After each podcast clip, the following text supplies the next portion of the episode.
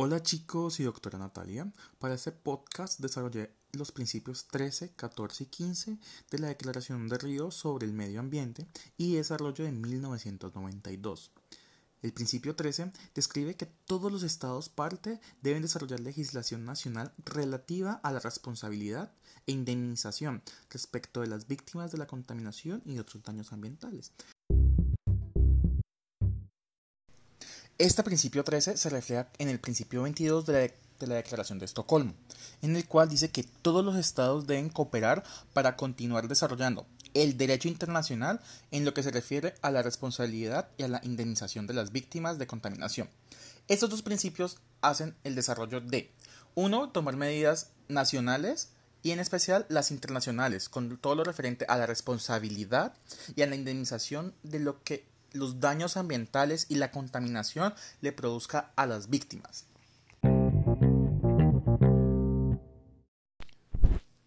El principio 14 de la Declaración de Río establece que todos los estados deben cooperar en desalentar o evitar la reubicación de sustancias tóxicas que puedan ser perjudiciales para la salud. Este principio se refleja en el principio sexto de la Declaración de Estocolmo, en donde declara que se debe poner fin a las descargas de sustancias tóxicas y otros tipos de materiales que puedan ser perjudiciales para la salud, a los ecosistemas y que causen daños graves e irreparables. ¿Estos qué, qué consecuencias traen? En donde el Estado debe hacer cualquier tipo de medidas de actividades estos principios estipulan que el actuar del Estado debe ser imperativo ante el manejo de las sustancias tóxicas que causan alguna degradación ambiental o daños a la salud, además de cómo se genera la cooperación internacional con respecto a la reubicación y transferencia de estas sustancias. Por último, tenemos el principio número 15, el cual dice que los estados deberán aplicar ampliamente criterios de precaución conforme a sus capacidades.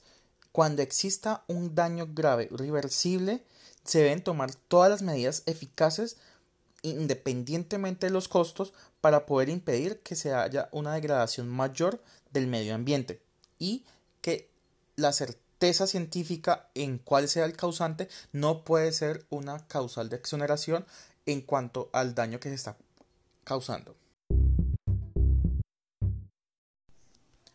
Este principio se refleja en el principio 12 de la Declaración de Estocolmo, en donde se describe que se debe destinar los recursos para la conservación y mejoramiento del medio ambiente, teniendo en cuenta todas las circunstancias y necesidades de cada país que esté en desarrollo.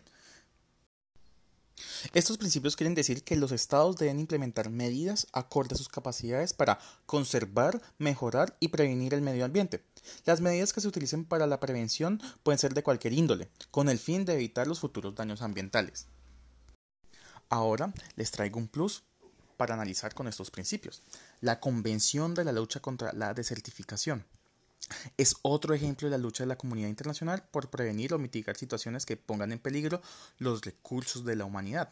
El objetivo de esta convención resulta ser la lucha contra la desertificación y mitigar los efectos de la sequía en los países afectados por sequía grave o desertificación, en particular en África, mediante la adopción de medidas eficaces apoyadas por la cooperación internacional para contribuir al logro del desarrollo sostenible en zonas afectadas.